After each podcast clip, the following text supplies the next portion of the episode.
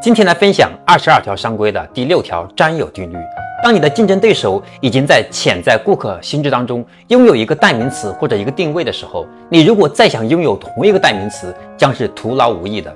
金龙鱼因开创了调和油品类而成为中国食用油的领先品牌，因此金龙鱼成了调和油的代名词。但是随着市场的发展，新的单一油种开始兴起，金龙鱼品牌又开始推出了花生油、葵花籽油、菜籽油等等。